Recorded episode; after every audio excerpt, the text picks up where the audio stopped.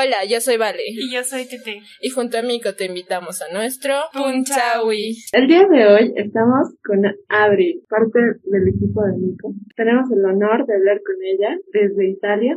¿Cómo estás, Adri? Hola, chicas. Mil gracias por invitarme. Es un placer tenerte aquí. Realmente estamos muy felices porque nos hablas desde dónde. Ahorita en Roma, Italia. Cuéntanos un poco de tu vida, Adri. ¿Cómo, ¿Cómo has llegado a este mundo tan grandioso del arte? A ver, les cuento un poquito. Bueno, desde súper chiquita he empezado a hacer arte, dibujos. Siempre era la loca de mi familia que le encantaba tener pinturas. Cuando estaba creciendo igual hice full clases en la Academia de Bellas Artes en La Paz. Me encantaba, me encantaba sacar fotos. No, siempre estaba dibujando, siempre estaba haciendo cosas creativas. En el cole eh, estaba en las materias de artes y tenías que escoger como que tu rumbo. Yo estaba en, el, en la clase artística, de ahí mi sueño siempre era estudiar arte o seguir haciendo arte en lo que sea que haga en mi vida.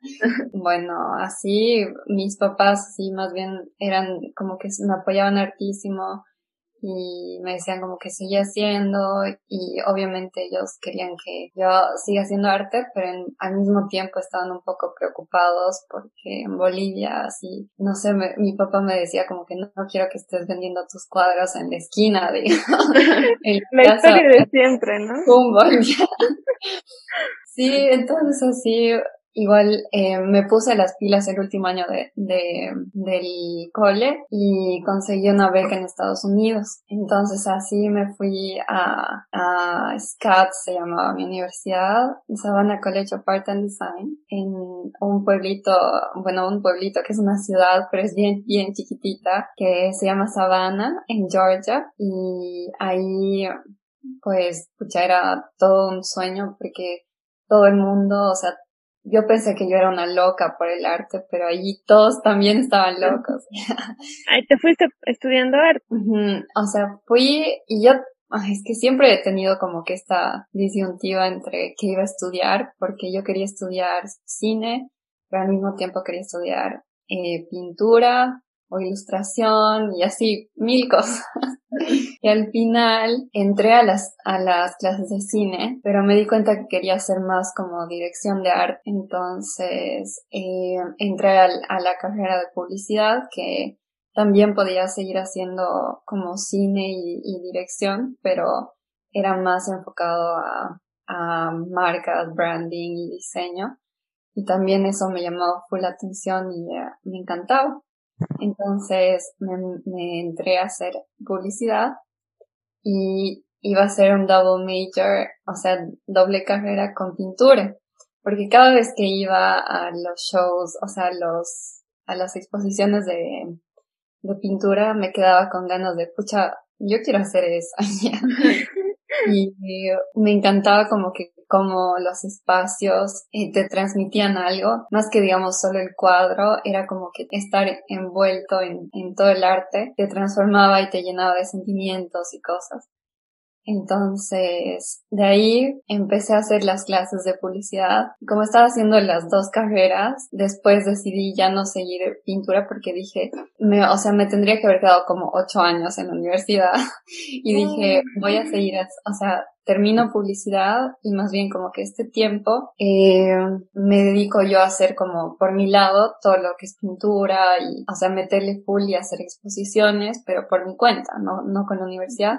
Y, o sea, empecé a hacer así full cuadros y cosas, pero igual estaba como que, pucha, no sé qué hacer y tenía que decidir y me metí al internet y en ese tiempo, bueno, hasta ahora, uno de mis artistas favoritos es Steven Spasu, que es un artista canadiense que pinta con fuego. Y me metí al internet y le escribí a su email y le dije, eh, que estaba teniendo estos problemas para decidir qué carrera y no sé qué, y, y que él me inspiraba mucho y no sé qué, ya ni me acuerdo que le escribí. Y luego me dijo, pero hagamos una llamada. Y así yo como, what? Porque era mi artista, uno de mis artistas favoritos y que me diga que y un, o sea, yo le dejé mi número en el email y de la nada me empezó a llamar por FaceTime y yo, no, que no. Entonces hablé con él y él me ayudó así full a como aterrizar lo que yo quería hacer porque él me dijo, yo he tenido exactamente la misma como disyuntiva entre publicidad o pintura y yo seguí, o sea, él había seguido publicidad eh, y hacía pintura de lado. Y yo le dije, wow, yo estoy haciendo lo mismo y como que, ¿qué tal te ha parecido? Entonces él me contó su experiencia y o sea, como que eso me aclaró un poco la mente en lo que podía hacer después. Entonces, con eso aclaré, digamos, que haciendo publicidad podría tener trabajos y cosas que tengan que ver con arte, pero al mismo tiempo poder eh, tener ese background de cómo, eh, eh, ¿cómo se dice? Como... Ya hacer un negocio. a mí misma y a mi arte, digamos. Entonces, dije, sigo publicidad y por mi lado, o sea, sigo haciendo eh, arte, porque igual siempre seguía como que con mis sketchbooks, dibujos y todo. Y ahí hice dos exposiciones. Hice una que era eh, una exposición eh, justo mi último año que estaba en la universidad, que era súper grande que se llamaba Filofobia y conseguí una galería, hicimos una instalación gigante con cartas Filofobia es el miedo al amor, eh, a enamorarse. Y justo había tenido como unos problemas de amor ya. como que estaba terminando un, un ciclo de, de, una relación y cosas que habían pasado en mi vida, que era como que explicar todo eso y sentí que yo, o sea, lo tenía que demostrar de alguna forma para como pasar esa época. Entonces hice esta como convocatoria, artistas, hicimos un grupo, pero la mayoría de lo, o sea, se inscribieron como cinco personas, pero de ahí yo, o sea, tenía que llenar la galería porque me le estaban dando, eh, porque también todos los, los fondos que queríamos recaudar con esa exposición iban a ir al, al, a los problemas del huracán Matthew en, en Puerto Rico. Entonces... ¿Aproximadamente en qué año? Esto era el 2018, 2000, no, el 2000, 2017 o 2018, no me acuerdo. ¿Tú seguías allá? Sí, y ahí me di cuenta como que hicimos una pared llena con una colaboración con un amigo de fotos, con, con historias de chicas que habían pasado igual por algunas cosas, o sea, como que por las mismas cosas que todo el mundo pasa en, en la, cuando una relación o estás como saliendo de algo. Entonces, yo no era la única loca y hicimos esta, como que era una pared gigante con fotos de las historias de las chicas.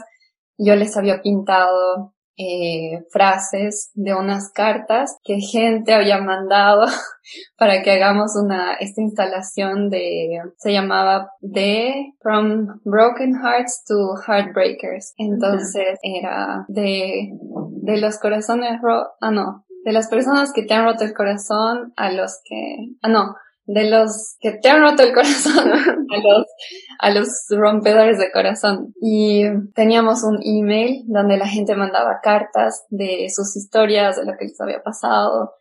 Y hicimos como un, como un callejón en el que estaban todas estas cartas. Igual tenía un amigo que igual estaba pasando por una cosa súper loca y escribió como 27 cartas y esas las tenía así antes de que yo haga la exposición. Y las pusimos todas ahí. Igual ya tenía full cosas que había escrito y bueno, eh, todo eso pusimos y eran como más de, más de 200 cartas que gente había mandado.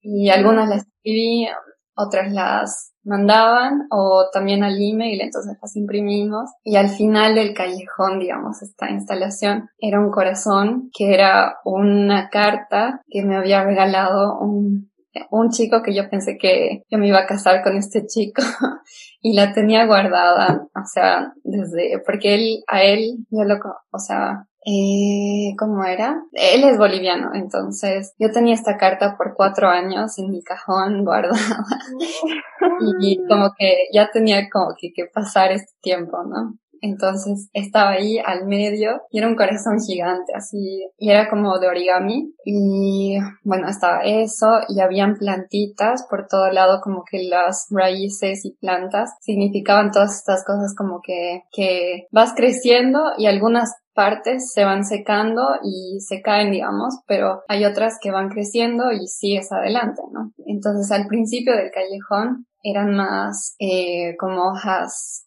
¿cómo se dice? Como ya muriéndose. Y más adentro estaba como que ya más verdecitas las hojas. Y yo de loca y fui a sacar estas hojas y plantas y unas ramas gigantes que conseguí en la calle. wow. Y así como que hice toda esta exposición y dije, pucha, esto de las instalaciones es muy loco porque la gente realmente puede entrar y sentirse como al medio del arte y, y al leer las cartas, porque no era como que solo pasabas al callejón, te, te quedabas mirando, eh, incluso como que mucha gente se sentía representada en esas cartas y, o sea, habían otras que estaban llorando, así, yo como, wow, es, es algo bien fuerte que ni, o sea, yo, yo no pensé que iba a pasar. Y bueno, de esas cartas sacamos algunas historias que nos llegaron más a mí, este amigo que sacó las fotos. Y sacamos las fotos y yo les pinté a las chicas que nos modelaron, que también ellas habían escrito cartas y cosas que les habían pasado a ellas. Y eran como que eh, cosas para empoderar a las chicas, a lo, a lo que estaban pasando. Entonces hicimos toda una pared de fotos y las pegamos con curitas. Eh, para sanar. Entonces era todo, era todo como que un círculo de cosas porque nos dimos cuenta que cuando te rompen el corazón, después tu corazón está roto y de ahí como que tú puedes romper el corazón a alguien porque ya te han roto el corazón. Entonces como que un círculo. Y era como que todo un círculo igual de todo este ciclo de que primero estás triste, luego eh, pasas como que varias fases, ¿no? Para poder como salir adelante. Y me encantó poder hacer eso y dije, pucha, no tengo que seguir haciendo arte. Y en eso también, es que mi, es un poco que se va por diferentes caminos, pero al final todos se me ya van a ver.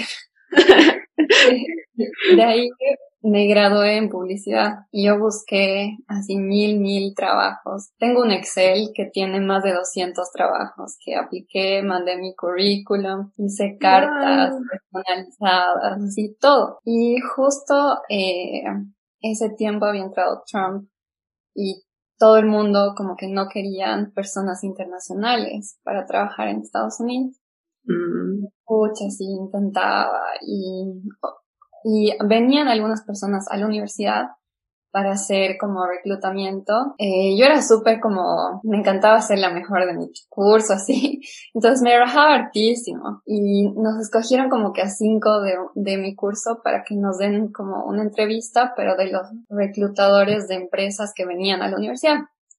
Y en una reunión con ella me dice, wow, o sea, tu, tu portafolio es buenísimo eh, ¿por qué no aplicas online? Y le dije, pero ya he aplicado. Y me dice, no, pero no, yo, yo no he visto y yo soy la que ve. Y le, o sea, le dije, pero mira, o sea, aquí yo me han mandado el email y me dicen, ah, es que has puesto, había como que en todas las aplicaciones salía, are you international? Y ponías sí o no. Y si ponías que sí, tu portafolio ya no iba a los reclutadores. Ah, y yo como que, pucha, esto debe estar pasando con todo. Y nada, o sea, después de aplicar a tantos trabajos, yo dije, pucha, algo tiene que salir y así, Diosito, por favor, ayúdame.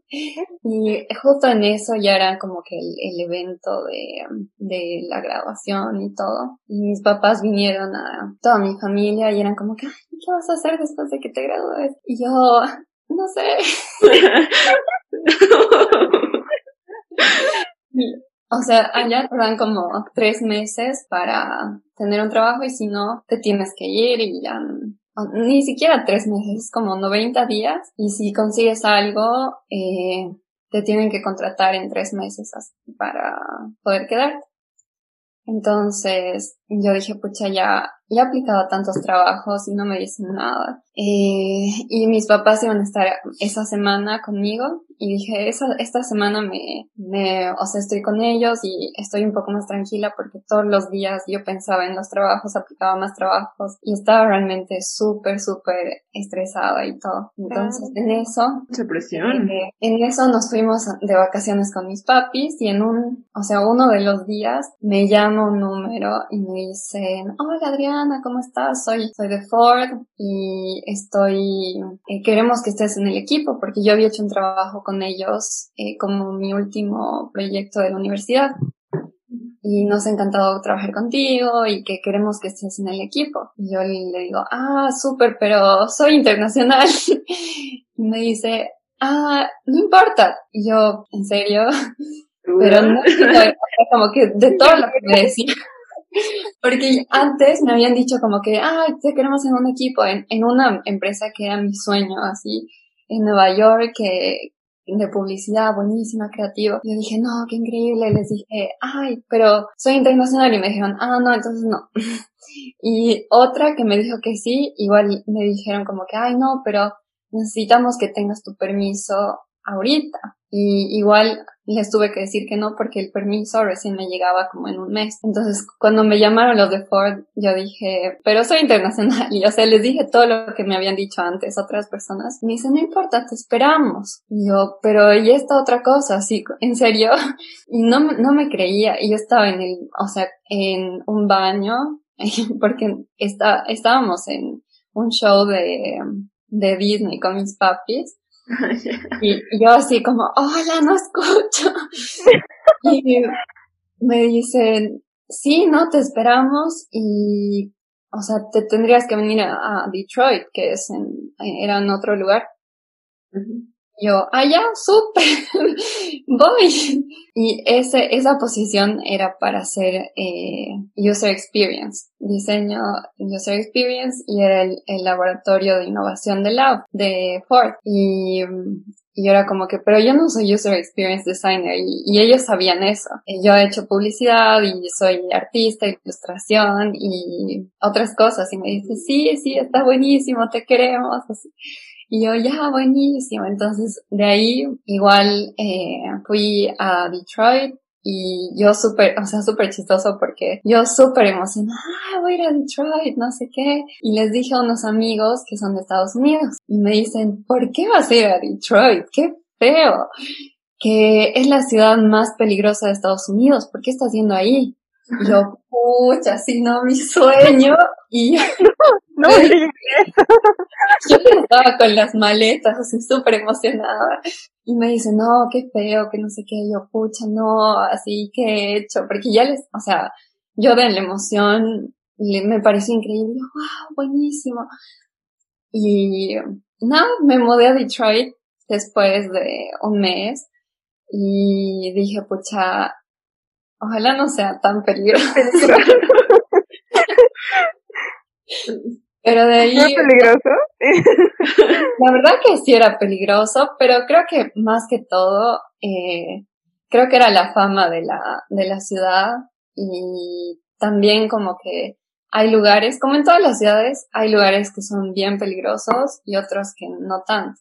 Y tampoco es que hay que exponerse mucho, como que no salir a un callejón oscuro en la noche, digamos.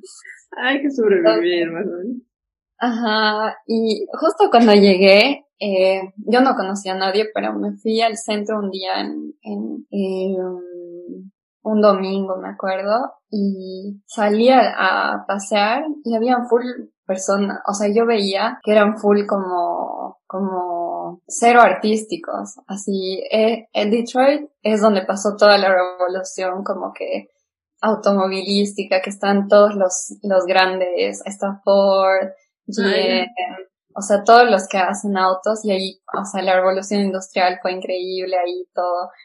Entonces, yo veía todos con ternos, con, o sea, habían las exposiciones de los autos y yo, pucha, estoy en la Ford y no sé nada de autos, no sé nada de la historia de, o sea, de Ford ni nada. Entonces, y me parecía súper aburrido y dije, pucha, no, no debe haber nada artístico. Y después, o sea, me enteré que hay un, o sea, hay público, o sea, está creciendo artísimo culturalmente Detroit en la parte artística y hay museos buenísimos y así todo empezó a salir más, más bonito. Y igual en todo, en todo el tiempo que trabajé ahí, que fue un año, o sea, toda la gente de, de mi, mi oficina eran súper creativos, eran, éramos como un mini estudio de, de diseño e innovación pero dentro de Ford que son recuadrados, hasta ahora son recuadrados en toda la, o sea, toda, toda la empresa, pero con mi grupo estábamos tratando de que más o menos que cambie esa percepción, que sea más joven y que hayan más innovaciones y cosas. Entonces, poner al, al, al, al consumidor al medio y no como o sea, entender más como el entorno del consumidor y ofrecerles más cosas que son humanas y no tan como robot. Entonces, era eso de entender más a la gente y eso igual nos costó hartísimo porque nosotros éramos los rebeldes de todo, de toda la organización y, y éramos los locos que nosotros sí nos vestíamos como, como que con jeans, digamos. Ah, y íbamos a una reunión en, en en las otras oficinas todos eran como, ¡Oh, no, o como no te daban mucho, o sea, no te daban tu lugar. Ah, ya. miraban como, ah, un changuito, digamos. Sí. Entonces sí era como, medio choqueante, pero al mismo tiempo éramos como los rebeldes que les gustaba como que, y estábamos ahí para eso, como que nos habían contratado para hacer un cambio, entonces era, era interesante, pero era un poco como, eh, no sé, a veces difícil porque teníamos que estar en, en las reuniones así como que, ay, y esta idea loca, y los otros como que nos miraban de, ustedes están en el cielo ya, o sea, eso no es posible. Es pasa muy seguido, la verdad es que cuando estás con gente muy cuadrada, realmente te dicen, bájate de tu nube, por favor, y todo el tiempo te lo recalcan. me imagino. o sea, no, no se imaginan o como que no, no piensan que se puede hacer algo y tú como que sí, sí se puede. sí. Mm, exacto. Wow, Adri, realmente impresionante recorrido. Qué lindo. sí. qué falta. de ahí, o sea, de ahí igual me di cuenta que en Detroit eh, yo fui, ah, fui a como varias exposiciones que habían en la ciudad y había un museo donde había los murales de la Revolución Industrial de Diego Rivera. Ah, ya. de Frida Kahlo. El, el loca, loca, loca. Habían exposiciones, ah, hubo una exposición buenísima igual del, de todos los vestidos y, eh, no sé cómo se dice, eh, de los trajes de Star Wars, de toda la historia de Star Wars. Y yo como, no. Y me quedaba como loca en cómo, cómo lo presentaban, porque tú entrabas a los museos y era como que sentirte en el medio de, de otro mundo. Entonces yo decía, pucha, yo quiero hacer algo así más artístico, más como transportar a la gente eh, a otros, o sea, a otros lugares con sensaciones diferentes, emociones, poder transmitirles un mensaje.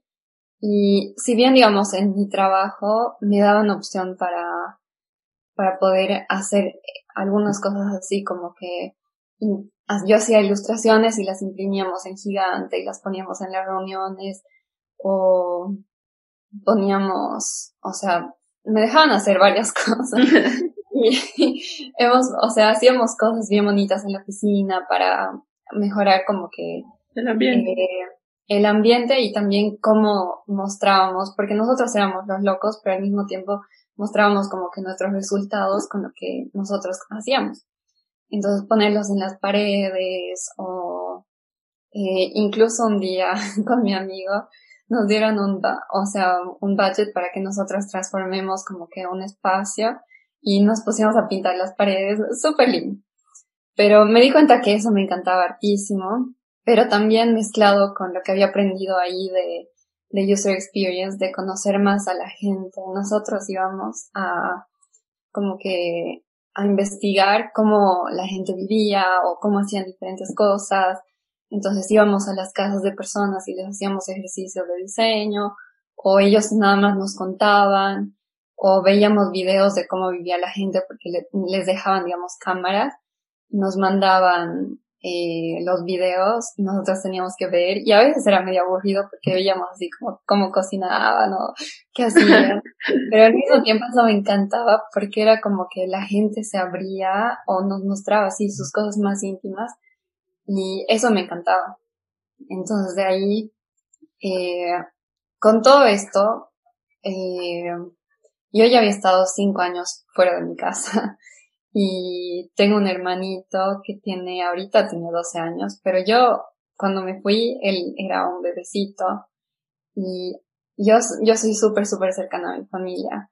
Entonces, eh, me dio súper como que pena y nostalgia no poder haber estado con él en su infancia, digamos. Y yo era súper, súper cercana a él, entonces eh, dije como que es, creo que ahorita terminando este año, el año que estaba en Ford, eh, sería perfecto volver a, a mi casa, por lo menos un año, o por lo menos un tiempo para estar con ellos, porque igual mi hermana tiene un año más que yo.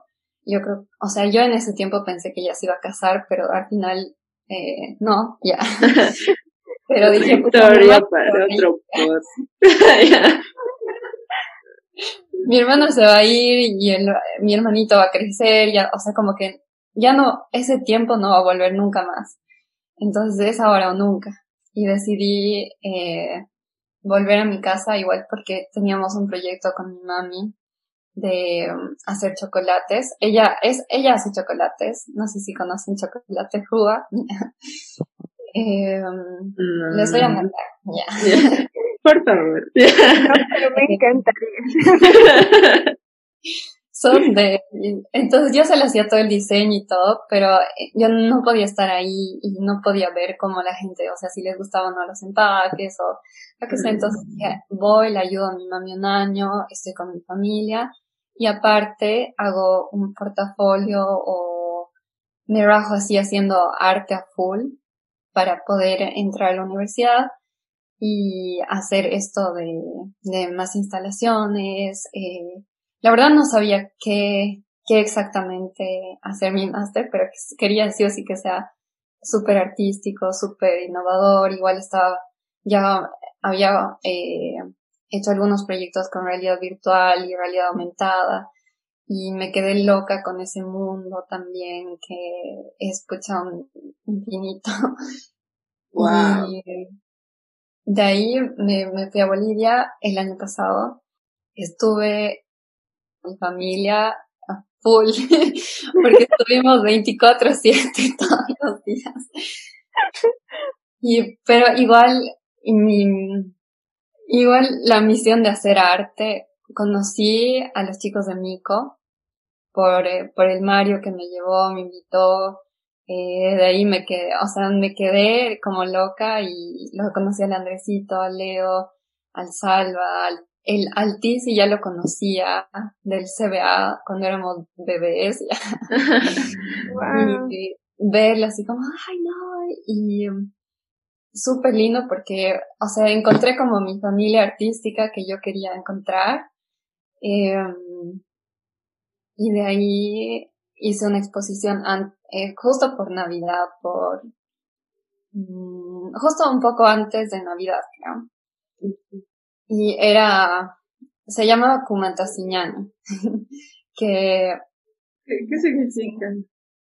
A ahorita te cuento, pero la, la, la o sea, la experiencia de toda la, la instalación era, espérate, espera, corte comercial. La pausa comercial va a ser hasta el siguiente episodio.